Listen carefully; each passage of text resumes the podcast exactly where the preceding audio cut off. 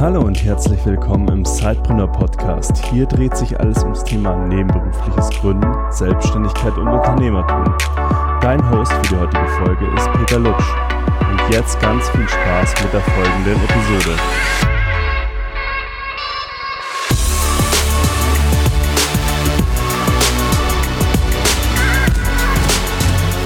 Hallo und herzlich willkommen beim Sidepreneur Podcast. Ich habe heute Claire zu Gast. Claire ähm, ist ja, Growth Hacking Beraterin, beziehungsweise sie macht Marketing, SEO mit äh, Schwerpunkt äh, Customer Journey und hat eine spannende Gründung nebenbei noch äh, am Laufen, worüber wir gleich noch mehr sprechen werden. Und ähm, ja, aber bevor wir da thematisch einsteigen, da möchte ich dich jetzt herzlich begrüßen im Podcast und stell dich doch einfach ein bisschen vor, damit die Leute so ein Bild von dir vor Augen haben. Ja, äh, danke Peter für die Einladung zu diesem Podcast. Ich bin äh, super gespannt. Ähm, ist mein erster Podcast auch, den ich jetzt hier aufnehme und ähm, ich finde es super spannend, ähm, von anderen Gründern immer zu hören, wie sie zu ihren Sachen gekommen sind. Deshalb hoffe ich, dass ich vielleicht ähm, irgendjemanden da draußen damit inspiriere oder so die Energie oder den Mut gebe, vielleicht selber mal was aufzubauen. Ähm, genau, also ich komme aus der Richtung Innovationsmanagement, ähm, so in der Tech-Branche. Ich habe ähm, vorher in einer Forschungsorganisation gearbeitet und ähm, habe Startups mit Forschern zusammengebracht und geguckt, wie da spannende Geschäftsmodelle entstehen können, wie die sich gegenseitig unterstützen können und coole Projekte dabei entstehen können. Das habe ich auch ähm, für den Mittelstand gemacht, also Startups mit mittelständischen Unternehmen gematcht. Und das war immer super spannend, mit diesen Gründerpersönlichkeiten zusammenzuarbeiten und zu gucken, wie auch diese verschiedenen Parteien so aufeinander clashen, mhm. teilweise, weil das ja ganz ähm, andere Herangehensweisen sind in so einer Forschungsorganisation oder in einem Corporate, wo man so viele Abstimmungen hat oder in einem Startup, wo man übermorgen vielleicht das ganze Geschäft pivotiert, je nachdem, mhm. wie es gerade läuft. Deshalb äh, war das sehr spannend. Und ähm, vorher habe ich ähm, ähm, BWL studiert, also internationales Management und mich auf Marketing spezialisiert, weil mir das total viel Spaß macht und ich denke, ohne Marketing ist es immer so ein bisschen schwierig, eine coole Idee auch voranzubringen. Also ich finde so, ähm, ja, dass eine gute Marketingstrategie einfach wirklich so ein bisschen die Würze bei jedem Produkt ist, was man, ähm, was man sich so ausdenkt. Und ähm, das habe ich studiert in Berlin und Paris, mhm. Ähm, an zwei, in zwei unterschiedlichen Ländern und ähm, habe auch dadurch so einen deutsch-französischen Abschluss und hatte echt die Chance auch zu sehen, ähm, ja, wie Studierende in beiden Ländern sind. Also auf jeden Fall ganz spannend. Was würdest du denn sagen, was sind so die größten Unterschiede beim Studieren in beiden Ländern? Also die Studenten in Frankreich sind natürlich viel jünger, weil die Schule kürzer ist und ähm, teilweise haben 22, 23-Jährige schon einen Masterabschluss. Und in Deutschland ist es ja schon eher das System anders, das Schulsystem ist anders, man ist später mit der Schule ähm, fertig, also zumindest zu meiner Zeit war das so, wir sind ja jetzt zehn Jahre später und ich glaube, hier haben sie ja auch in vielen Bundesländern dieses G12 oder mhm, ja. so ähm, eingeführt, aber dennoch finde ich, sind ähm, deutsche Studenten immer so ein bisschen älter, machen vielleicht nach der Schule auch nochmal so einen Break und machen, was weiß ich, Work and Travel in Australien oder sind Au pair. Ähm, das ist in Frankreich irgendwie gar nicht so üblich und deshalb ist es super interessant auch zu sehen, ähm, wer was und warum studiert. Vielleicht ist es in Frankreich so, dass die Eltern da schon noch mal mehr mitreden und sagen, hey, ähm, guck mal, deine Mutter hat ähm, BWL studiert, macht das doch auch. Und ich finde in Deutschland dadurch, dass die oder Schüler vielleicht so ein bisschen älter sind, entscheiden die sich anders oder ähm, entscheiden mehr selber schon zu dem mhm. Zeitpunkt. Ja. Okay. Ja, total spannend. Äh, du hast ja jetzt gerade schon gesagt, du hast so deinen Hintergrund während des Studiums und dann auch kommen wir vielleicht auch gleich noch drauf, in deinen ersten beruflichen Erfahrungen ja, im Marketing- und Innovationsmanagement gemacht. Was hat dich denn an diesen Themen so gereizt? Wie bist du dazu gekommen? Was war dein Zugang dazu? Ähm, also ich fand bevor ich äh, BWL studiert habe, hatte ich ein, was anderes studiert. Ich hatte angefangen mit Philosophie, weil irgendwas wollte ich auf jeden Fall studieren. Und da hatte ich mit einer Kommilitonin zusammen an so einem Businessplan-Wettbewerb mitgemacht. Und die Idee war so eine Babysitting-Plattform. Ähm, und wir haben da gepitcht und es war super spannend, weil ich hatte noch nie irgendwas mit, naja, Gründung vorher zu tun und irgendwie dachte ich, oh, das hat total Spaß gemacht und ähm, dann habe ich auch während dem Studium viel in Startups gearbeitet und da immer so Business Development gemacht, Marketing, ganz unterschiedliche mhm. Sachen, meistens auch so in Bezug auf die beiden Märkte, also so Deutschland, deutscher Markt, französischer Markt. Mhm. Und ähm, dann habe ich aber irgendwann gemerkt, in so Corporates ist man im Marketing so ein bisschen teilweise in so einer, geht es nicht so weiter. Also es ist oft das Gleiche oder man ist auch so ein bisschen abgeschoben in dieser Marketing-Schublade. Und ich dachte, hey, aber eigentlich will ich mehr machen und eigentlich kann ich mir auch vorstellen, ähm, an so größeren Projekten zu arbeiten oder mit unterschiedlichen Stakeholdern zusammen. Und als sich dann die Möglichkeit ergeben hat, dass ich eben in diesen Startup-Bereich wechsle oder in diesen Innovationsmanagement-Bereich, mhm. ähm, habe ich die Chance ergriffen und bin echt super glücklich, weil ich meine Marketing-Erfahrung auf jeden Fall immer einbringen konnte, auch mit diesen Forschungsteams, die super geile Innovationen haben, aber so nicht mal wissen, okay, für wen mache ich denn überhaupt das Produkt? Und äh, ja, wie soll denn meine Zielgruppe dann verstehen, was das eigentlich ist, weil das sind super technische Innovationen gewesen und so ein Laie oder auch vielleicht der Einkäufer von BMW, für den diese Innovation eigentlich spannend wäre, versteht eigentlich gar nicht, was der jetzt ein Mehrwert wäre. Deshalb also diese Grundforschung quasi, die gemacht wird, die auch, das heißt es ja auch ganz oft in Deutschland so, dass da so ein bisschen ein Problem bei uns ist, die dann in praktikable Geschäftsmodelle umzuwandeln, Richtig. dass man die wirklich in der Praxis dann auch verwenden kann. Genau. Das war so eine der Hauptaufgaben dann. Ja, ja. Also man könnte es so fast so Übersetzungen nennen, ja, von mhm. ähm, wissenschaftlichen, äh, super coole Innovationsdeutsch zu, ähm, ah, ich verstehe auch wirklich, was ihr macht, Deutsch. Das ist ähm, auf jeden Fall spannend gewesen, auch zu wissen, wie man da die richtigen Fragen stellen muss, damit sich keiner vor den Kopf gestoßen fühlt und der andere versteht, warum man nicht versteht, was er gerade meint, weil die klar, ich meine, jeder, der mit einem Thema beschäftigt ist, denkt ja, dass es alles total glasklar ist, was man meint. Und manchmal braucht man dann doch mehr Erklärung. Und dann war ich so ein diese Mittlerin so quasi. Ja, ich kann mir das auch vorstellen. Also wenn du in der Forschung tätig bist und du hast, äh, natürlich für dich ist das alles ganz klar, was du da tust, ähm, weil du es ja jeden Tag machst ähm, und auch wirklich spannende Ergebnisse produzierst. Das ist wirklich dann, aber auch genauso spannend ist es dann so zu übersetzen, dass es dann auch wirklich so in der Realität äh, ankommt. Und ähm, was würdest du sagen, was äh, war aus der Zeit, das Wichtigste, was du für dich jetzt mitgenommen hast? Ähm, du hast gerade gesagt, du hast zum einen so Transferaufgaben natürlich geleistet, du hast ähm, zum anderen ja ganz gezielt Innovation getrieben. Ähm, aber was war so die größte Erkenntnis? Was hast du so für dich mitgenommen aus der Zeit? Viele Dinge, gute Frage. Also auf jeden Fall ähm, habe ich mitgenommen, dass man das, was man weiß und was man denkt, was ganz klar ist, definitiv nicht ganz klar ist. Und das war super interessant, weil ich gemerkt habe, jeder geht ja mit seiner eigenen Brille auf so ein Thema. Mhm. Ähm, und dass man wirklich nie davon ausgehen sollte, dass das Gegenüber gerade versteht, wie man etwas meint.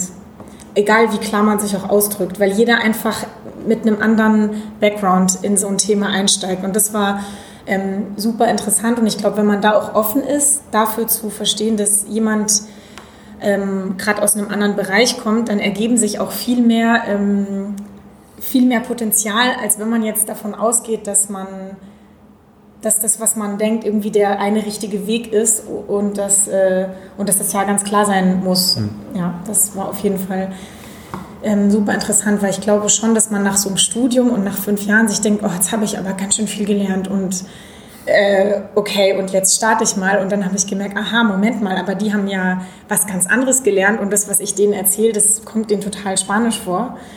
Äh, und das ist super cool zu sehen, wenn man dann es aber doch schafft, so eine gemeinsame Basis zu finden, um zusammenzuarbeiten mhm. und so diese verschiedenen Brillen irgendwie sieht. Ja, ja total spannend. Trotzdem kam ja dann irgendwann so der Punkt, wo du dann gesagt hast, ähm, jetzt äh, möchte ich aus dem Angestelltenverhältnis raus und du hast dich äh, selbstständig gemacht äh, als Beraterin. Ich hatte es eingangs ja gesagt, im Marketing und besonders Customer Journey und SEO. Mhm. Und das war ja so dein erster Schritt komplett raus aus der Sicherheit. Mhm. Nimm uns da mal mit, was war da so deine Entscheidungsfindung und was, äh, wie unterstützt du jetzt denn aktuell Unternehmen gerade mit deiner Beratungstätigkeit? Ähm, also ursprünglich war es so, dass ich schon immer dachte, ich würde super gern was Eigenes machen. Also ich habe schon immer gern im Team gearbeitet und an irgendwelchen Projekten, aber irgendwie dachte ich, Mann, ja, was Eigenes zu machen, da ist irgendwie noch mehr Sinnhaftigkeit oder Purpose für mich drin. Ich kann dann auch ein bisschen freier entscheiden, wie ich was mache, wo und wann und wie und mit wem. Ähm, und gut, Marketing ist einfach so mein Steckenpferd, es fällt mir leicht und es macht mir einfach Spaß. Und dann war das, ähm, musste ich da jetzt nicht so lange überlegen, was ich genau machen will. Aber die Entscheidung, dass ich es zu diesem Moment mache, also es war im Herbst 2019, kam so ein bisschen aus so einer persönlichen Situation heraus, gab es einen Krankheitsfall in meiner Familie und ich wusste, ich bin so wahnsinnig eingespannt in meinem aktuellen Job. Mhm. Niemals kann ich mich jetzt so gut drum kümmern, wie ich gerne möchte. Und dann war die Entscheidung ziemlich einfach, weil ich dachte, okay, also easy zu priorisieren. Ich möchte einfach für meine Familie da sein und ähm, habe das dann aber super hingekriegt, weil einerseits konnte ich mich ablenken und total darin aufgehen in dieses, okay, ich baue jetzt was Neues auf mhm. und ich habe aber Zeit für das, was mir auch gerade wichtig ist. Ähm, und das hat mich irgendwie wie so ins kalte Wasser geschubst, ähm, ohne dass ich jetzt zu viel Zeit hatte, darüber nachzudenken, wie, wo, was und was passiert denn dann und wie verdiene ich mein Geld, sondern es war so und ich dachte, okay, ich mache es jetzt einfach. Ich wollte es schon immer tun. Wann ist denn bitte der Moment perfekt? Und dann hat sich das so ergeben und ähm, wie das halt so ist, Schicksal oder an was auch immer man glaubt, ähm, hat sich das dann total gefügt. So. Also ich habe angefangen an verschiedenen Projekten zu arbeiten, zum Beispiel auch bei diesem New Work Festival Big and Growing in München, ist auch mhm. von Münchner Unternehmerin ins Leben gerufen worden. Das war so eins meiner Projekte im Herbst und dann äh, ja, andere Aufträge eben über mein Netzwerk und Ende November habe ich mit meiner langjährigen Freundin äh, Victoria und mit Student oder mit Kommilitonen ähm, haben wir eben entschieden, dass wir mit Biznet ähm, durchstarten wollen und so hat sich das ergeben, dass ich so ähm, zweigleisig fahre, wenn man so will. Also jetzt auch wieder quasi Zeitpreneurin bist, aber ein bisschen anders gelagert. Viele unserer Hörer sind ja im Angestelltenverhältnis und gründen nebenbei, aber wir haben durchaus auch einige Freelancer, die noch ein unternehmerisches Projekt haben oder Unternehmer, die noch als Freelancer arbeiten, je nachdem, wie man das jetzt so ausgestaltet. Äh, es ist ja total spannend, einfach mal zu erfahren, wie ist denn da so deine Priorisierung ähm, zwischen den beiden Themen? Also wie teilst du dich da auf? Also mein großes Ziel ist auf jeden Fall, ähm, all meine Energie in Business zu stecken. Ähm, und da würde ich sagen, das ist so 80 Prozent meiner Zeit. Und ähm, 20 Prozent mache ich diese Marketingberatung und das finanziert eigentlich ähm, dieses Herzensprojekt, würde ich sagen. Mhm. Und ähm, ja, das ist auf jeden Fall die Balance, mal mehr, mal weniger. Wenn jetzt was, ein größerer Auftrag reinkommen würde, dann würde ich natürlich sagen, okay, ich bin halt mal, weiß jetzt ich, vier Tage off und kümmere mich darum. Aber ähm, ja, relativ flexibel, aber so 2080, würde ich sagen. Das heißt, deine Beratertätigkeit ermöglicht dir sozusagen auch das andere Thema zu bootstrappen. Ja. Ist das richtig? Ja. Genau. Und gibt dir dann auch so die Freiheit. Also du hast ja jetzt, ähm, wir haben jetzt den Begriff Freiheit umschrieben schon mal gehört. Mhm. Ähm, es war damals Leidenschaft und die Suche nach mehr Freiheit, nach mehr Selbstbestimmung, wie ich das ganze Thema mein Arbeitsleben an mir aufbaue. Du hast dann 2019 ja die, zuerst die Selbstständigkeit gegründet, hast du ja gesagt, aber dann quasi, es waren zwei Monate später, oder? Mhm. Hast du diesen Also wir haben am 1. Dezember offiziell zusammen gestartet ja. und Ende November, so Mitte, Ende November haben wir entschieden, okay, mhm. lass es uns jetzt einfach mal machen.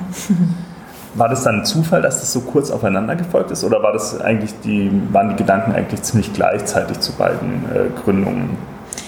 Ähm, also die, ähm, das mit der Beratung war ja relativ spontan einfach so entstanden aus diesem, okay, ich brauche jetzt mehr Zeit, ich will aber auf jeden Fall natürlich arbeiten. Mhm. ähm, und das mit der Gründung, ich weiß nicht, ob man das ähm, spontan nennen kann. Also meine Freundin äh, und Mitgründerin Victoria hat diese Idee von Biznet vor fünf Jahren gehabt. Sie hat sich überlegt damals, es war so nach unserem Studium und dachte, mein Gott, es gibt so wenig äh, Gründerinnen oder vor allem in unserem Freundeskreis war es so, dass viele Jungs einfach das gemacht haben. Sie hatten eine Idee, ach, ich gründe jetzt und haben es einfach getan und wir fanden es halt ziemlich cool und andere Freundinnen von uns, die coole Ideen hatten, die haben irgendwie so rumgedruckst und haben nichts daraus gemacht. Und dann dachte sie auch, ähm, oder war so ihre Hypothese, okay, vielleicht würden sie sich aber eher trauen, das zu machen, wenn sie es zusammentun würden. Also war die Idee mit Biznet, okay, wir bringen Gründerinnen zusammen. Also Victorias Idee war das. Und aus dieser Idee ist dann ähm, auch erstmal nicht so viel geworden, weil sie auch gearbeitet hat und wie das halt so ist nach dem Studium will man noch Erfahrungen sammeln und Geld verdienen und reisen und ja, das Leben leben. Und jetzt, fünf Jahre später, haben wir gedacht, okay, jetzt ist aber so ein Moment, irgendwie hat sich in der Gründerszene immer noch nicht so super viel getan. ähm, was können wir denn machen, um dazu beizutragen, dass es auch mehr Gründerinnen gibt, weil das beeinflusst ja die ganze Wirtschaft, daraufhin die ganze Gesellschaft und eigentlich haben wir, finden wir dieses Gender Gap-Thema so äh, nicht up to date mit 2020 und wir würden super gern einfach dazu beitragen, dass sich das, dass sich das ändert. Und so kam das so ein bisschen dieses, okay, ähm, langsam ist es dringend, lass es uns jetzt einfach so richtig angehen und unsere ganze Energie und Herzblut da reinstecken. Okay. Jetzt lass uns, wir haben es ja, du hast es schon ein bisschen angeteasert, ich habe es auch schon mal erwähnt. Wir haben, also ihr habt Business gegründet, ich hoffe, ich habe es jetzt richtig ausgesprochen, äh, ist nicht ganz so einfach. Äh, vielleicht kannst du noch kurz den Hintergrund für den Namen erläutern. Genau, also es, ähm, unser Startup heißt Biznet. Ähm, mhm. das kommt aus dem Französischen oder ist angehaucht aus dem Französischen wie Business, aber halt so ein bisschen weiblich und mit diesem französischen Touch, mit, dem, mit der Endung. Äh, und das kommt eben daher, dass ähm, Victoria und ich uns in Berlin und Paris haben wir ja studiert. Ähm, Victoria ist ein totaler Paris-Fan, lebt auch dort. Und ähm, ich habe ja einen deutsch-französischen Background durch meine Familie, weil ich halb Französin bin. Irgendwie hat dann dieser Name ähm, passt ganz gut zu uns und so ist das so ein bisschen entstanden. Aber diese Wortkreation kommt auch von Victoria. Sie ist auch super kreativ, was sowas angeht. Und das ist auf jeden Fall sehr treffend, weil wir eben ja für und mit Frauen zusammenarbeiten wollen. Und wir denken, dass das so eine schöne, ähm, wie kann man das nennen, Verweiblichung des Business-Begriffs ist. Genau. Mhm. Ihr versteht euch ja als eine Art Pre-Inkubator ähm, für äh, weibliche Gründer, also Startup-Founderinnen sozusagen. Wie würdest du das ausdrücken? Was verbirgt sich dahinter? Also vielleicht machst du einfach mal deinen Elevator-Pitch jetzt. genau. Die Idee hinter Bisnet ist, mehr Frauen dazu zu ermutigen, zu gründen, ihren Mut zusammenzupacken und sich einfach bewusst zu machen, dass sie schlau genug sind, dass sie alle ähm, Ressourcen dazu haben, die sie brauchen, um es einfach zu machen und ihre coole Idee umzusetzen. Und wir unterstützen die dabei, indem wir ihnen so ein bisschen so einen roten Faden geben und so über so ein digitales Training aus dieser Geschäftsidee Stück für Stück so einen richtigen Business Case machen, mhm. so dass es einfach eine lukrative Idee ist, ähm, so dass es dass man konkret versteht, wer ist eigentlich die Zielgruppe, was ist das Produkt, in welchen Kanälen wird es vermarktet und so weiter und so fort. Alles, was eben ähm, dazu passt. Und diese Methoden haben wir uns jetzt auch nicht komplett äh, frei ausgedacht. Wir haben uns natürlich angelehnt an so ähm, Sachen wie einem Business Model Canvas ähm, und eben diesen bekannten Methoden, die auch in Inkubatoren verwendet werden. Aber wir sagen, ähm, bestimmt, dass es ein Pre-Incubator ist, weil wir jetzt nicht mit diesen ähm, lang existierenden Inkubatoren auch konkurrieren wollen. Wir sehen uns einfach als äh, ja, Unterstützungsspritze für all die Frauen, die gerade noch ein bisschen unsicher sind und bevor sie überhaupt rausgehen damit und mit irgendwem ähm, darüber sprechen, können sie in ihrem stillen Kämmerlein äh, zu Hause am Laptop einfach an dieser Idee arbeiten, meinetwegen auch total anonym und erstmal in so einem sicheren Rahmen ähm, sich in diese Welt hineinbegeben und sich so reinstürzen in dieses, okay, was will ich eigentlich mit de, dieser Idee ähm, und wie kann ich damit auch äh, Geld machen? Das ist so. Mhm. Total spannend. Wir sehen es auch ganz oft bei unseren Meetups, dass ähm, so die männlichen Gründer immer rausgehen und das schon sehr gut verkaufen, auch wenn sehr wenig da ist. Und wenn, wenn ich dann ins Gespräch komme mit Gründerinnen, äh, dass die teilweise schon echt konkrete Pläne haben und auch schon relativ weit sind, aber immer so ein bisschen das Gefühl haben, sie können darüber jetzt noch nicht so wirklich sprechen, weil sie es ein bisschen unterschätzen. Hast du so das auch das Gefühl oder ähm, wie siehst du das? Ja, absolut. Das ist absolut mein Gefühl. Und weil du gerade Meetups ansprichst, ähm, was ich auch oft merke, das ist jetzt nicht nur auf Gründung bezogen, aber am Schluss nach so einem Vortrag kommt so eine Fragerunde ähm, und dann meldet sich äh, irgendein Typ, stellt eine Frage, es wird beantwortet, dann meldet sich eine Frau und erstmal entschuldigt sie sich, dass die Frage vielleicht nicht so ganz gut ist oder so. Mhm. Und das ist so ein typischer Mechanismus und zeigt total, wie das eben läuft. Ich glaube, dass da ähm, noch viel Arbeit hineinzustecken ist, damit die Frauen sich so confident genug fühlen, einfach ähm, zu dem zu stehen, was sie denken, zu ihren Ideen und das einfach entwickeln können und dass es okay ist. Und äh, dass es bestimmt gut wird. Mhm. Ähm, und auf jeden Fall sind Frauen da so ein bisschen mehr ähm, risikoavers oder haben einfach Angst vor dieser Kritik oder dass sie einfach nicht, genügend, nicht genug sind und dass sie nicht vorbereitet genug sind. Dabei ist es ja meistens gar nicht so.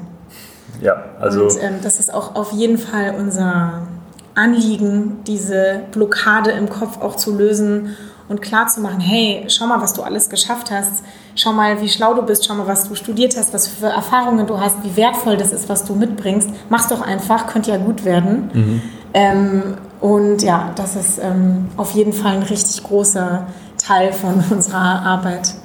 Wie sieht es denn ganz konkret aus? Also äh, wenn ich jetzt äh, Gründerin sein möchte zukünftig und ich habe so eine Idee und ich äh, will bei euch mir Unterstützung holen, wie schaut denn das ganz konkret aus? Wie kann man sich das vorstellen?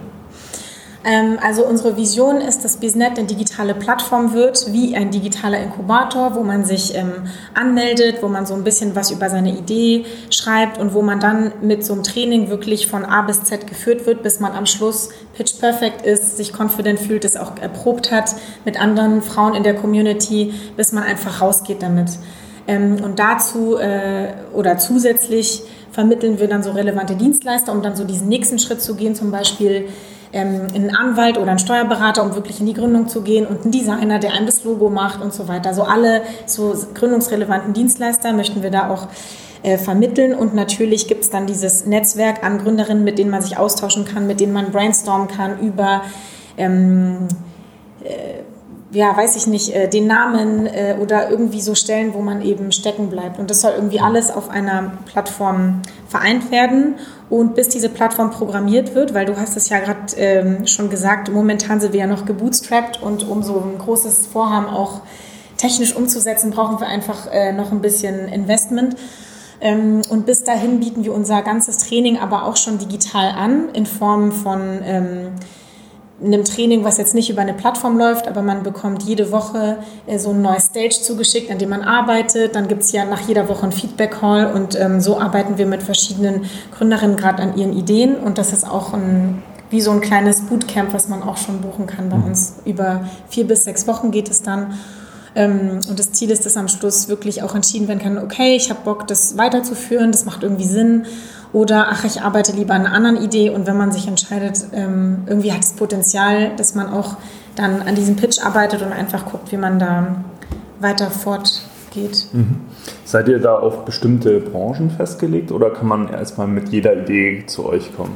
Also aktuell kann man mit jeder Idee ähm, auf uns zukommen und du hast es ähm, vorher schon mal gesagt, natürlich ist unser Ziel, dass mehr Frauen Startups gründen, aber einfach aus dem Grund, weil Startups skalierbar sind. Das sind Unternehmen, die Arbeitsplätze schaffen, die haben dann Impact in der Wirtschaft und so weiter und so fort. Mhm. Äh, aber wir wollen jetzt nicht uns nur fokussieren auf Startup-Gründerinnen, sondern generell auf Gründerinnen. Ähm, und wir hoffen, dass wir einfach den Frauen, die eine coole Idee haben, so einen kleinen Samen in den Kopf pflanzen, dass sie sich denken, okay, geil, das macht Spaß, ich kann das, das ist gut und vielleicht irgendwann, okay, ich will es zum nächsten Level bringen. Wie kann ich es denn jetzt skalieren, eventuell und ein Startup draus machen? Und deshalb wollen wir es von Anfang an nicht eingrenzen, weil ich glaube, dass das auch relativ abschreckend ist. Mhm. Und ähm, unser Ziel ist einfach wirklich dieses Empowerment, also einfach so viele Frauen wie möglich dazu äh, zu unterstützen, ihre Ideen umzusetzen, damit glücklich zu werden, anderen zu helfen. Und ähm, ja, deshalb sind wir momentan noch nicht so, äh, noch nicht eingeschränkt, aber ähm, ist es jetzt natürlich schon denkbar, dass wir auch vielleicht in verschiedenen Verticals äh, eher äh, gehen werden, je nachdem, wo wir auch merken, dass der größte Bedarf ist. Mhm. Ja, ich glaube, das ist ein ganz spannender Punkt, den du jetzt auch gerade gesagt hast, mit dem erstmal ins Tun kommen, weil es ist ja egal, jetzt ob männliche Gründung oder weibliche Gründung, in seltensten Fällen ist die erste Gründung die, mit der man richtig durchstartet. Aber man, es ist halt wie Handwerkszeug, das man lernt. Und dann kann man später auch mal einsteigen und vielleicht dann die nächste Startup-Idee bauen brauche ich irgendwelche Voraussetzungen, um zu euch kommen zu können? Also gibt es da irgendwie so eine Grundvoraussetzung, die ich mitbringen muss, damit ihr sagt, okay, das ist äh, äh jetzt noch nicht too early sozusagen? Also, ähm, also man braucht äh, eine Idee, das ist ganz wichtig. Also wir können nicht bei der Ideenfindung helfen. Ähm, auf jeden Fall eine Idee, die man gerne umsetzt, die gerne auch schon so seit einer Weile äh, so im Kopf ist Motivation und Bock dran zu arbeiten und dass man einfach so ein bisschen dieses Commitment hat, okay, ich mache das jetzt vier bis sechs Wochen, mhm. äh, weil dann ist man einfach auch in, diesem, in dieser Gedankenspirale und äh, kann das gut voranbringen. Aber das sind die einzigen Voraussetzungen. Ja, vielleicht sollte man auch einen Laptop haben, wäre vielleicht nicht schlecht, aber das war's. Ja, sehr gut. Lass uns nochmal auf das Thema ähm, ja, Gründen in Deutschland, ähm, mehr weibliche Gründungen in Deutschland kommen, beziehungsweise lass uns das durchaus auch auf Europa ausweiten, insofern du natürlich da den Einblick hast, aber zumindest können wir es wahrscheinlich mal für Frankreich und Deutschland äh, nehmen. Ähm, wir haben ja immer noch einen sehr starken Überhang bei Startup-Gründungen von männlicher Seite und uns als Zeitpreneur ist es, äh, Zeitpreneur-Plattform ist es ja unglaublich wichtig, auch mehr Gründerinnen ja, zu diesem Thema zu bringen, weil wir einfach glauben, wie du sagst, dass ganz viel Neues entstehen kann, dadurch, dass es einfach divers, diverser ist, die Szene. Wo siehst du denn aktuell noch so den größten Nachholbedarf ähm, in der, in der Startup-Szene? Äh, wo denkst du, sind die wichtigsten Hebel, die man jetzt ansetzen sollte, damit sich da ein bisschen was verändern kann? Ähm, also erstmal möchte ich vorab sagen, diese Zahlen zu äh, weiblichen Gründungen, die sind wirklich in ganz Europa eigentlich sehr, sehr ähnlich. Also das stagniert so zwischen 12 und 15 Prozent, je nach Land. Um mal so eine Hausnummer zu geben, also Deutschland ist da jetzt kein Einzelfall. Ähm, und ich denke das schon, dass es sehr, sehr viele Netzwerke gibt in allen Ländern. Also vor allem, ich kann es jetzt vor allem für Deutschland und Frankreich sagen, weil das sind die Märkte, die wir uns jetzt einfach en Detail angeguckt haben. Ähm, also es gibt viele ähm, Frauennetzwerke, die da unterstützen. Generell für Gründungen gibt es ähm, auch kostenlose Angebote und so weiter. Aber alle Informationen, die man findet, sind auch so relativ ähm, verstreut. Teilweise erfährt man es zufällig. Viele Angebote sind auch sehr lokal. Also wenn man vielleicht auch ländlicher wohnt, dann ähm, ist halt die Frage, wie, wie, welchen Zugang man dann zu verschiedenen Ressourcen hat und Netzwerken und so weiter. Ähm, und äh, manchmal geht es auch über dieses Netzwerk nicht hinaus. Es gibt auch viele Wettbewerbe, in den wenigsten verdient, also kann man da jetzt einen Batzen Geld irgendwie gewinnen, mit dem man dann wirklich starten kann, weil Geld ist ja immer so ein, schon so ein großes äh, mhm. Problem. Mhm. Und auch dahin zu kommen oder ist auch gar nicht so einfach. Es ist immer im, im Wettbewerb und ich glaube, wenn es mehr konkrete Angebote gibt, die über dieses Netzwerken hinausgeht, und vielleicht auch Angebote, wo man äh, öfter mal die Chance hat, ein bisschen Geld einzusammeln. Das würde, glaube ich, schon äh, weiterhin intensivieren, dass man gründet und äh, eben vor allem als Frau. Also je niedriger die Hürden auch sind, desto, ähm, desto eher äh, wird es, glaube ich, auch in Anspruch genommen. Und deshalb ist auch unsere Idee mit Biznet, dass wir diese Plattform einfach weiblich aufbauen. Viele Angebote, die es da draußen gibt, sind auch äh, gut aber wir denken, wenn wir einfach, weil wir Frauen sind und wir sind ja unsere ersten eigenen Kundinnen, ja, wir sind unsere Zielgruppe, wir und unsere Freundinnen. Ähm, und wir wollen einfach eine Plattform bauen, die ansprechend ist, auf die man Bock hat, optisch, aber auch vom ganzen Wording und vom, von der Tonalität. Also wir wollen äh, nicht überheblich sein, wir wollen einfach nahbar sein und einfach Mut machen und kein Hexenwerk draus machen. Mhm. Ähm, und äh, ja, einfach dieses Thema so nahbar äh, wie möglich ähm, machen und auch wirklich ein konkretes Angebot ähm, geben. Also dieses Training, was wir anbieten, ist super konkret und es gibt ähm, sechs Stages und äh, man startet und man weiß einfach genau, was man kriegt. Und es ist nicht ein Netzwerk, wo man sich mal trifft, sondern man kommt sofort ins Tun. Dieses Get Things Done Mentality versuchen wir wirklich in dieser Plattform oder in unserer Idee äh, wirklich umzusetzen, weil es das Einzige gibt, was einen ja, voranbringt, wenn man eine Idee hat und testen will, hey, lohnt sich das eigentlich da äh, mehr Hirnschmalz da reinzustecken. Habt ihr aber trotzdem diesen Netzwerkgedanken hinten angestellt auch? Weil ich kann mir vorstellen, dass wenn, jetzt, wenn ihr jetzt viele Gründerinnen begleitet, dass sich da auch tolle Synergien ergeben können nach, im Nachgang, nach dem Programm. Äh, ist da irgendwas geplant? Baut ihr da irgendwie auch eine Community drumherum auf? Ja, absolut. Also ich glaube auch total an diese Communities und ich habe so viele coole Kontakte, Projekte, Freundschaften und so weiter über verschiedene so Networks ähm, äh, bekommen und das würde ich wirklich niemals missen wollen. Ähm, und wie ich schon meinte, also auf der Plattform gibt es dann die Möglichkeit, sich zu vernetzen und so gemeinsam zu verschiedenen Themen zu brainstormen und da wirklich sich gegenseitig zu unterstützen. Und eine Sache, die ich noch gar nicht erwähnt habe, äh, die Plattform, und das ist auch eine der Besonderheiten, ähm, ist gamifiziert, weil das soll auch Spaß machen, da mitzumachen. Man soll motiviert sein und dieser Motivationsboost und Confidence Boost, der kommt auch durch dieses, oh, das hast du gut gemacht, teile das doch mit der Community.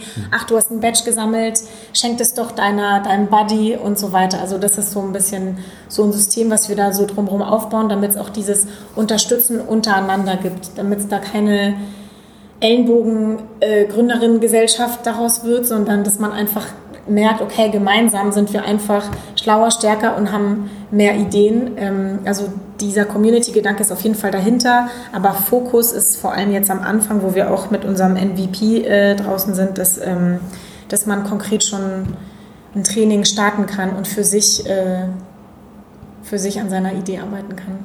Ja, also ich glaube schon, dass dieses, äh, dieser Netzwerkgedanke zusätzlich auch nochmal ganz wichtig ist, gerade ähm, auch bei Frauen äh, Juliane hat mal gesagt in einem Podcast oder beziehungsweise in einem Podcast-Interview sich auch da mal zu dem Thema unterhalten, ähm, dass es ganz starke Seilschaften oft gibt bei männlichen Gründern. Mhm.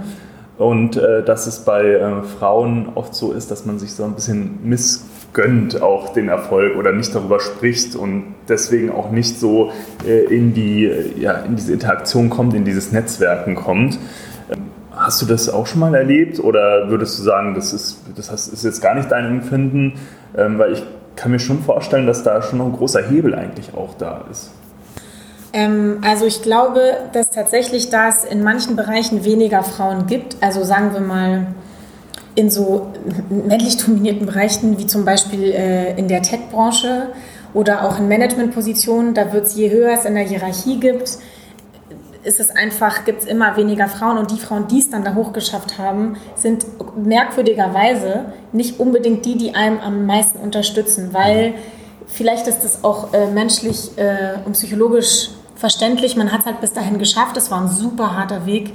Und natürlich äh, will man jetzt nicht, dass irgendjemand da kommt und einen abhängt oder überholt oder was auch immer das ist auf jeden Fall gar nicht unsere Mentalität bei Biznet, weil wir wirklich in diesem, an dieses Empowern glauben. Ich glaube auch nicht, dass nur weil man jemandem hilft aufzusteigen, dass man dadurch jetzt in, in den Schatten, in, also in so einen Schatten kommt. Ähm, ich glaube, dass man so gemeinsam dann noch mehr strahlt. Das klingt jetzt so ein bisschen esoterisch, aber ähm, nee, also diesen Gedanken verfolgen wir nicht. Ich denke schon, dass es das gibt, auch dieses Ellenbogending. Äh, aber ich glaube total an, an diese Netzwerke und die Netzwerke, in denen ich mich äh, aufhalte, da ist es schon eher so, dass man sich ähm, unterstützt. Wir haben jetzt auch ähm, mit Biznet eine Kooperation geschlossen mit ähm, Tuesday. Das ist die, so ein Coworking-Konzept aus München, auch von zwei weiblichen Gründerinnen. Ähm, dann haben wir noch eine Kooperation geschlossen mit My Mary. Das ist eine Babysitting-Plattform, auch von einer weiblichen Gründerin. Und wir sind da super interessiert daran, dass man sich gegenseitig ähm, hilft, guckt, wie was zusammenpasst und dass man selber sich so ein, so ein Sisterhood, wenn man so will, ein Netzwerk aufbaut, weil es ist genau wie du sagst, ähm, oder wie deine Mitgründerin Juliane sagt, dass ähm, bei Männern dieser Austausch sehr äh, üblich ist oder das schon total verankert ist, dass man sich auch keine Ahnung, in der Kneipe trifft und da so seinen Stammtisch hat. Mhm. Und ähm, da denke ich auf jeden Fall auch, dass das wichtig ist, dass man, dass man das vermehrt tut und einfach offen spricht mhm. als Gründerin. Ich würde noch mal ganz kurz auf die Konstellation mit Frankreich und Deutschland zurückkommen, weil du hast ja einen ganz spannenden Hintergrund, dadurch, dass du in Frankreich studiert hast, ähm, dass du da auch zur Schule gegangen bist, jetzt deine Mitgründerin in Frankreich ähm, auch lebt hast du ja gerade genau, gesagt. Ja. Genau. Siehst du da irgendwie Unterschiede oder siehst du da besonders äh, spannende Synergien, die sich eigentlich noch ergeben könnten aus, diesen, aus dieser Lokalität, äh, aus diesen zwei Standorten? Ähm, also was ganz interessant ist, ähm, also es ist irgendwie eine Stärke und eine Schwierigkeit natürlich, dass man an zwei verschiedenen Standorten und in zwei verschiedenen Ländern gründet. Ähm, aber es ist auch total eine richtige Stärke. Wir können natürlich an allen möglichen Programmen, die in Deutschland und Frankreich angeboten werden, teilnehmen. Wir sind jetzt auch in Frankreich angenommen worden äh, bei der Station F. Das ist so der weltweit größte Startup-Hub, wo 30 Inkubatorprogramme sind und 40 VCs. Das ist ein richtig cooler ähm, Spot, wo super viele internationale Entrepreneure sind und wo wir einfach ein richtig gutes, einen richtig guten Start haben können. Mhm. Ähm, klar, ich glaube, wenn wir beide in Deutschland gewesen wären, hätten wir uns vielleicht auch nicht dafür beworben oder wie auch immer. Also es wäre vielleicht auch nicht so präsent gewesen. Das ist natürlich ein totaler Vorteil.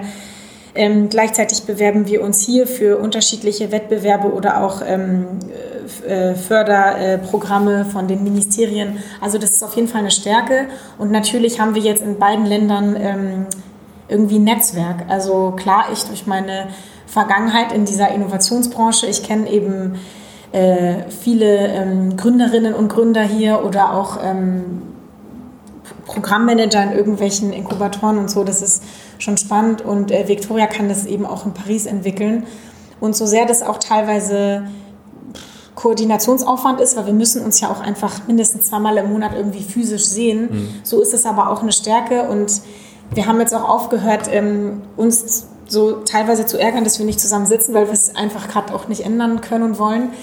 Ähm, aber ich glaube, viele haben ja auch durch Corona gelernt, dass Remote-Arbeiten super gut funktionieren kann. Wir haben auch, ähm, wir arbeiten jetzt äh, mit MS Teams zum Beispiel, da haben wir alle unsere Dokumente. Also wir haben echt versucht, uns so ein virtuelles Office so einzurichten, dass es einfach bequem ist. Ähm, und wir haben sogar eine Werkstudentin oder eine Praktikantin, die jetzt für uns arbeitet und die ist weder in München noch in Paris, die ist in Berlin. Und das funktioniert aber auch irgendwie und super interessant, äh, super interessante Konstellation. Und ich würde mal mich versuchen, immer auf die positiven Sachen zu konzentrieren. Deshalb würde ich sagen, ja, wir profitieren schon von diesen zwei unterschiedlichen Standorten. Ich glaube, dieser Remote-Aspekt, der ist ja auch nochmal ganz spannend, wenn man von Grund auf die Company so baut. Ähm, es war ja bei uns auch so, meine Mitgründerin sitzt ja in Frankfurt. Ähm, das ist jetzt kein anderes Land, aber es ist ja trotzdem äh, zwei unterschiedliche Gründungsstandorte quasi. Und das hat uns zum Beispiel auch ermöglicht, dass wir jetzt zwar einen Schwerpunkt in München haben, aber dass wir die einzelnen Teammitglieder eigentlich komplett verstreut haben. Und wir haben das jetzt gar nicht so gemerkt von der Zusammenarbeit während der Corona-Zeit, ähm, während des Lockdowns, dass uns das irgendwie von den Arbeitsweisen eingeschränkt hätte. Und so könnte ich mir vorstellen, dass das bei euch vielleicht auch irgendwann mal ein total spannender ähm, ja, Vorteil sein kann, auch wenn das Ganze wächst. Äh, warum sollte es dann nicht funktionieren, wenn man es schon von Grund auf so baut? Vielleicht äh, magst du uns aber hier in diesem Punkt, weil Remote natürlich gerade aktuell so ein äh, spannender Punkt ist, äh, du hast jetzt schon ein bisschen was gesagt, aber welche Tools nutzt ihr denn, um einfach die Kommunikation aufrechtzuerhalten im Team? Damit ihr euch besser koordinieren könnt, damit ihr eure, euer Taskmanagement irgendwie auch abwickeln könnt. Wie organisiert ihr euch da? Ähm, also wir haben ganz verschiedene ähm, Tools ausprobiert, von Asana über Trello, über you name it. Es gibt ja richtig viele. Äh, und dann haben wir uns einfach entschieden, weil wir einfach uns auch professionalisieren mussten mit dieser Praktikantin, die gekommen ist, dachten wir, mhm. okay, wir müssen sie onboarden, sie muss verstehen, wie wir arbeiten, wo sie Dokumente findet. Dann nehmen wir einfach ähm, Microsoft äh, Teams, weil da haben wir alle unsere Dokumente, da haben wir einen Kalender, da können wir direkt äh, in diesem, mit diesem Konferenztool sprechen. Und das ist jetzt eigentlich so unser zentrales Tool für, ähm, für dieses Remote-Arbeiten wie wir uns organisieren. Also wir haben zum Beispiel jeden Dienstag einen Jour fix mit unserer äh, Praktikantin. Da besprechen wir auch vor allem ihre Aufgaben und was so in der Woche ähm, ansteht äh, und daten sie aber auch ab, wo wir gerade ähm, stehen. Und den Rest der Woche ähm, ja, telefonieren wir eigentlich, äh, wenn es halt äh, gerade nötig ist. Und sonst arbeiten wir viel auch gleichzeitig an Dokumenten. Wir haben zum Beispiel für die Planung, was wir jetzt äh, in den nächsten Quartalen machen oder in den nächsten Wochen, was unsere Prios sind, haben wir uns so ähm, äh, Pläne aufgestellt, äh, wie so quasi Kanban-Boards, aber über Excel. Und das ist auch das Einfachste gewesen, um jetzt zu starten. Ich könnte mir auch vorstellen, je mehr man wächst, dass man das auch nochmal ändert. Aber aktuell ist das wirklich ganz lean und praktisch und äh, ja, so sind wir jetzt aufgestellt. Sehr spannend. Lass uns nochmal zum Thema Marketing kommen. Also du trittst ja als Gründerin selbst auch in Erscheinung, also Thema Personal Branding. Ähm, aber vielleicht nimmst du uns jetzt einfach mal mit und erklärst mal, wie, äh, ja, wie bewerbt ihr eure Plattform? Ähm, das sind so die wichtigsten Kanäle. Wie habt ihr die ersten Gründerinnen dazu gebracht, überhaupt bei eurem Programm mitzumachen? Was sind da eure Ansätze? Ähm, also wir haben ja beide einen ähm, Marketing-Background und äh, uns war relativ schnell klar, dass wir über Social Media einfach unsere Zielgruppe gut erreichen können. Und wo wir am meisten präsent sind, ist äh, über Instagram und über LinkedIn. Das sind so unsere, die Kanäle, wo wir am meisten zu Hause sind, die wir irgendwie verstehen. Also ich denke auch, dass zum Beispiel Twitter und Facebook bestimmt gute Kanäle sind, aber naja, wir sind ein kleines Team, wir können nicht alles auf einmal mhm. machen, deshalb haben wir uns jetzt konzentriert darauf. Ähm, und darüber kommunizieren wir viel. Ähm, das ist schon äh, Arbeit oder aufwendig, auch darum, die Community aufzubauen. Wir merken auch lustigerweise mit Corona, dass da so viele so viele Leute ähm, verstärkt auf Social Media unterwegs sind, da hat das die Algorithmen auch total ähm, verändert. Also früher konnten wir was posten und hatten viel schneller vielleicht auch mal Likes und Views. Und jetzt ist es so, das erscheint teilweise im Feed vielleicht gar nicht von Leuten, weil so, so, so viel mehr weiteres gepostet wird.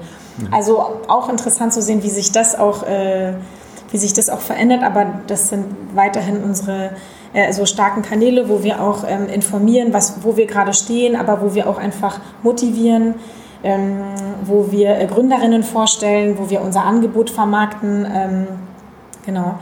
Äh, was wir auch machen, wir haben äh, Mailinglisten, also wir haben verschiedene Kontakte und äh, ähm, schreiben die an über ähm, E-Mail-Marketing.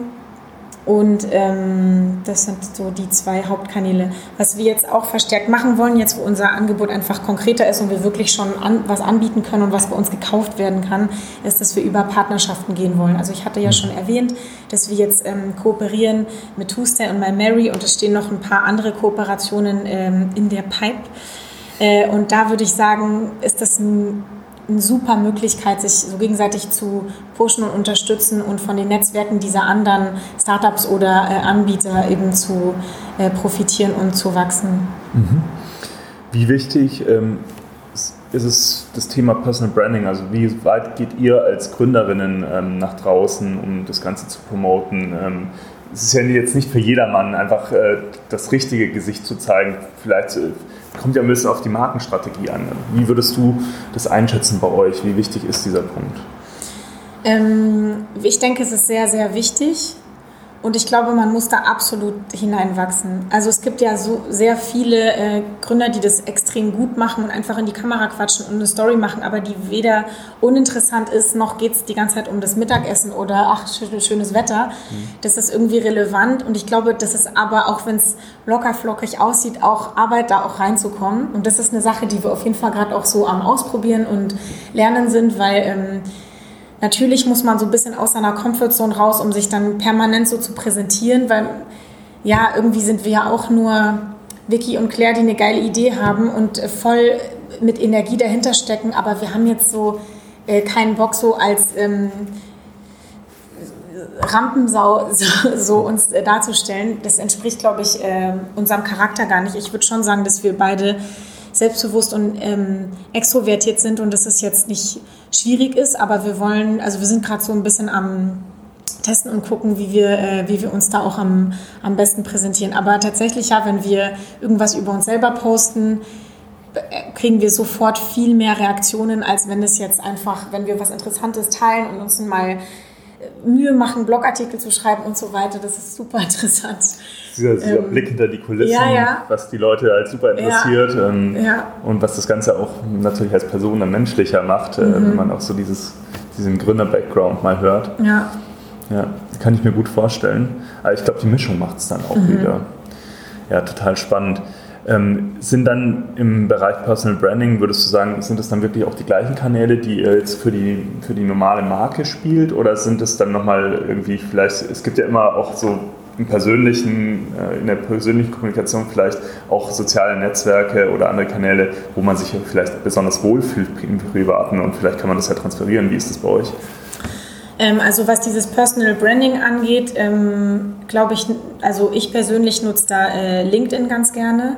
Also wir haben äh, einen Account äh, für Biznet, wo wir eben alles vermarkten, was wir da eben machen oder pushen wollen. Und das teilen wir in unseren eigenen Netzwerken und ich kommentiere und like und teile vieles, was mich einfach ähm, interessiert. Vieles geht natürlich in die Richtung weibliche Gründung ähm, oder Social Entrepreneurship. Ähm, Äh, ja, genau. Und ich denke, dass man sich da vielleicht so ein Image aufbauen kann oder einfach zeigen kann, für was man steht, was man gut findet und wohinter, wofür man, äh, wofür man steht. Ähm, ja, das würde ich sagen. Wenn ich dich jetzt als äh, Marketing-Expertin schon hier am Tisch habe, dann muss ich dich ja noch natürlich fragen, so hast du vielleicht einen Hack irgendwie so, der besonders gut im letzten Jahr funktioniert hat für euch, ähm, der vielleicht auch adaptierbar wäre auf andere Themen, auf andere Gründungen, wo du sagst, okay, vielleicht das soziale Netzwerk, das sollte ich mir jetzt mal anschauen, das sollte ich mal ausprobieren. Gibt es da irgendwas, was du teilen kannst, ähm, was du jetzt vielleicht empfehlen könntest? Ähm, also die Antwort ist jetzt, äh, ist jetzt ein ähm, bisschen länger, glaube ich, oder äh, jetzt nicht in einem Wort zusammenfassbar. Ich glaube, Authentizität ist super, super mhm. wichtig in allem, was man tut. Also ähm, als Marke, als Anbieter, glaube ich, ähm, wenn man versucht, was zu verkaufen oder für irgendwas zu stehen, was eigentlich gar nicht zu einem passt, dann funktioniert es auch einfach nicht. Und ich glaube, bei, bei dieser ganzen Kommunikationsstrategie sollte man wirklich sich erstmal überlegen, bevor man irgendwas rausballert, wofür man steht und was man eigentlich erreichen will damit und was interessiert denn die Follower, die man gerne hätte, was interessiert die denn? Wonach suchen die denn? Und ich glaube, wenn man, wenn das so ein stimmiges Bild ist, ähm, dann funktioniert auch das, was man vermarktet und verbreiten will. Also wieder die Customer Journey, wo hole ich die Leute ab? Genau, also Customer Journey ist definitiv äh, großes, großes Stichwort. Mhm. Ja, wir haben jetzt schon gesagt, du hast ja viele Hüte auf, auch wenn natürlich dein Fokus jetzt auf einem Thema liegt. Ähm, dennoch wissen wir ja von unseren Hörern, dass so dieses Thema Zeitmanagement und Selbstmanagement natürlich ein ganz großes Thema ist, weil jeder hat nur begrenzt Zeit. Wenn man mehrere Dinge auf einmal macht, dann ist die Zeit vermeintlich noch begrenzter. Äh, hast du da irgendwie so Tipps aus deinem persönlichen Tagesablauf, was du so den Hörern vielleicht empfehlen kannst, wie sie sich besser strukturieren, organisieren können? Was klappt für dich gut? Das ist äh, ganz witzig, die Frage, weil ich glaube, alle meine Freunde, die jetzt vielleicht äh, irgendwann zuhören, wenn diese Podcast-Folge live geht, werden bei der Frage lachen, weil ich schon der Typ bin, der immer äh, gut gelaunt und mit einer Flasche Wein überall ankommt, aber halt zu spät. Aber im beruflichen Umfeld ist es komplett anders. Also da ist es mir immer super wichtig, irgendwie die Deadlines einzuhalten, weil ich das auch erwarte, so von meinen Geschäftspartnern zum Beispiel. Ähm, aber was ich ähm, sagen kann zu dieser Organisation ist, dass ich meine, die To-Do-Listen sind ja endlos, wenn man anfängt damit.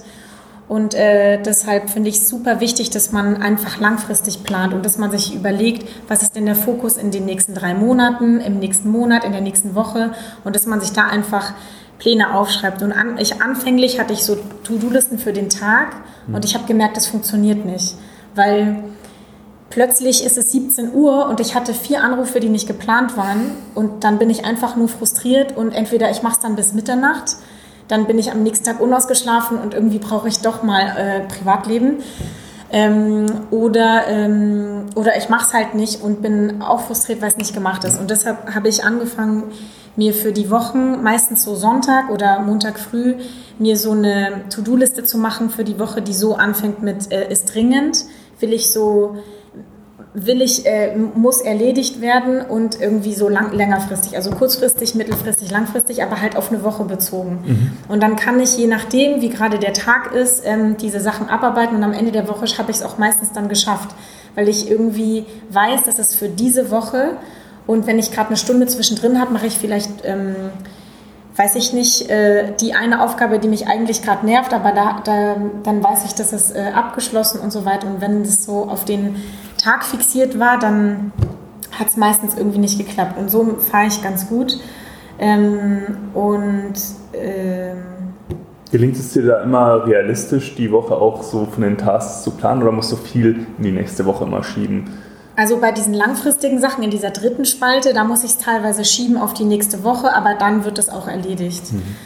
Ähm, gut, das, der Vorteil vom komplett selbstständig sein ist, dass ich ja niemanden habe, der mir sagt, ich darf nur von dann und dann arbeiten oder hm. 9 to 5, ich mache das halt, wann es mir gerade passt. Mal stehe ich früher auf, mal später, mal arbeite ich bis spät in die Nacht rein, so wie ich mich gerade auch fühle und eigentlich kriege ich das dann, äh, kriege ich das dann ganz gut hin so. Mhm.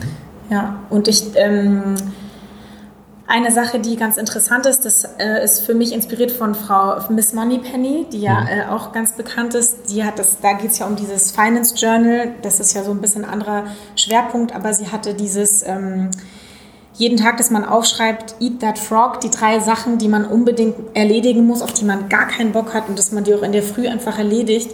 Das finde ich ist super. Ähm, und so erledige ich das auch, weil wenn die Sache um 17 Uhr immer noch auf meiner Liste steht, dann kommt irgendwann langsam so die Nervosität, da Mist, das wollte ich doch noch. Hm. Ähm, ja, also. Ja, und es ist ja auch oftmals so, dass so die unangenehmen Sachen oftmals auch wichtige Sachen sind. Ja, ja, absolut. Und wenn man es da schon mal hinter sich gebracht hat, kann man positiv sozusagen den Resttag starten absolut. und dann auch Sachen machen, die einem Spaß machen. Ja. Ja, kann ich nur so unterstreichen. Ähm, geht mir auch oft so. Und ähm, ja, ist, glaube ich, nochmal ein ganz wertvoller Tipp. Es gab doch bestimmt auch so Ressourcen in deiner in deinem bisherigen Berufsleben, in deiner Gründungsphase, die dich besonders geprägt haben. Und ähm, ich frage da oft nach, ähm, ja, zum Beispiel Büchern, Podcasts, vielleicht Videos, Veranstaltungen. Aber in dem Fall heute würde mich auch noch mal ganz konkret interessieren, gab es vielleicht auch Role Models, die dich ähm, irgendwie beeinflusst haben in, deinem, ja, in, deiner Gründung, in deiner Gründungsphase, in deiner jetzigen Phase, in der du jetzt gerade stehst und natürlich auch schon davor. Ähm, ja, vielleicht nimmst du uns dann noch mal einfach mit. Ähm, also generell bin ich äh, immer super inspiriert von starken Frauen, die halt so alles möglich auf einmal wuppen und irgendwie Kinder haben und einen Job und erfolgreich und schön auch noch aussehen und äh, irgendwie was Nettes sagen, denke ich mir immer so, wow, hello, Power Woman. Ähm, und natürlich habe ich auch so, schaue ich auch auf so bekannte Persönlichkeiten auf, wie zum Beispiel äh, Jessica Alba, die ja eine super bekannte und gute Hollywood-Schauspielerin ist, mittlerweile, ich glaube, drei Kinder hat und einfach mal ein eigenes Business gegründet hat und gar nicht mehr schauspielt und auch da zu Investoren gegangen ist und diesen Weg auch beschreibt. Das inspiriert mich natürlich äh, sehr. Aber wo ich am meisten Kraft davon ziehe, sind ähm, so Persönlichkeiten in meinem Umfeld, weil das einfach nahbar ist. Ich kann mich mit denen identifizieren und äh, kenne die ja auch so im Day-to-Day-Life. Und ähm, auf jeden Fall äh, würde ich mal meine Mutter zum Beispiel nennen oder meine große Schwester. Ähm, aber dann auch äh, andere Gründerinnen ähm, aus München. Also ähm, ich kann auch ein paar Namen nennen. Ja, bitte. Also zum Beispiel äh, Tina Ruseva. Ähm, wir haben uns kennengelernt, als wir zusammen gearbeitet haben, eben in, in, der, in der Forschung. Und da hatte sie schon ein Startup gegründet, ist gerade am nächsten dran, hat auch dieses New Work Festival auf die Beine gestellt, auch zusammen mit ihrer Freundin und Geschäftspartnerin Galina Bankova. Und die sind beide, haben immer so einen Drive, machen die Dinge einfach. Und das ist super motivierend, dass man es einfach ähm, machen kann und sehr wohl verschieden, mit verschiedenen Bällen gleichzeitig in der Luft ähm, äh, weitermachen kann. Und, oder andere Gründer, äh, wie zum Beispiel die Gründerin von Tuesday, ähm, Cecilia Untea oder ähm, die Jenny Müller von der Frische Manufaktur, die ihr Geschäftsmodell komplett pivotiert hat, sogar jetzt während Corona von äh, der Herstellung von frischen ähm, Obstsalaten zu Infused Waters, also komplettes, komplett anderes Geschäft. Mhm. Ähm, und ja, also die Liste ist noch lang an so Gründerinnen, die, mit denen ich mich auch regelmäßig austausche und die für mich totale Power haben und nicht aufgeben und ähm, irgendwie das auch wie so ein Spiel sehen, ja. Ähm, ja, das finde ich ist sehr motivierend. Ja, also der Aspekt mit dem Spiel ist vielleicht auch nochmal ganz spannend, weil das habe ich jetzt schon öfters gehört in Interviews, dass äh, ja für viele Unternehmer, für viele Gründer ja auch dieser Aufbauprozess das, das Spannende ist, weil es ja wie in einem Strategiespiel passiert und natürlich nicht so geradlinig meistens, wie es vorgezeichnet ist in den Spielen, aber genau der Prozess eigentlich das ist, was ja auch ganz vielen Spaß macht. Zum Abschluss äh, dieses Interviews würde ich dich jetzt noch bitten, dass du uns unseren Zuhörern sagst, einfach wo sie mehr über Biznet äh, finden können online und äh, wenn Sie mit dir in Austausch direkt gehen wollen, wo können Sie das am besten tun?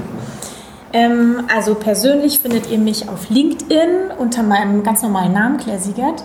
Ähm, sonst könnt ihr gerne unsere Website besuchen, www.biznet.com.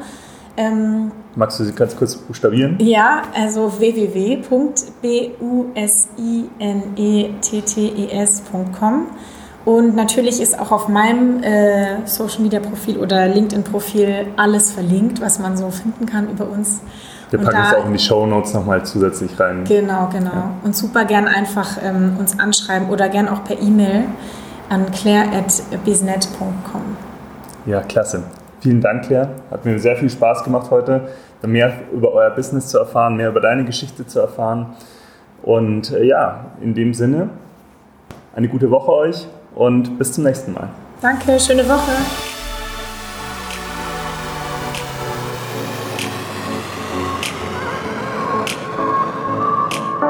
Du willst noch mehr Tipps, Tricks und dich mit anderen Zeitpreneuren vernetzen? Dann komm doch einfach in unsere Facebook-Community. Den Link dazu findest du in den Show Notes.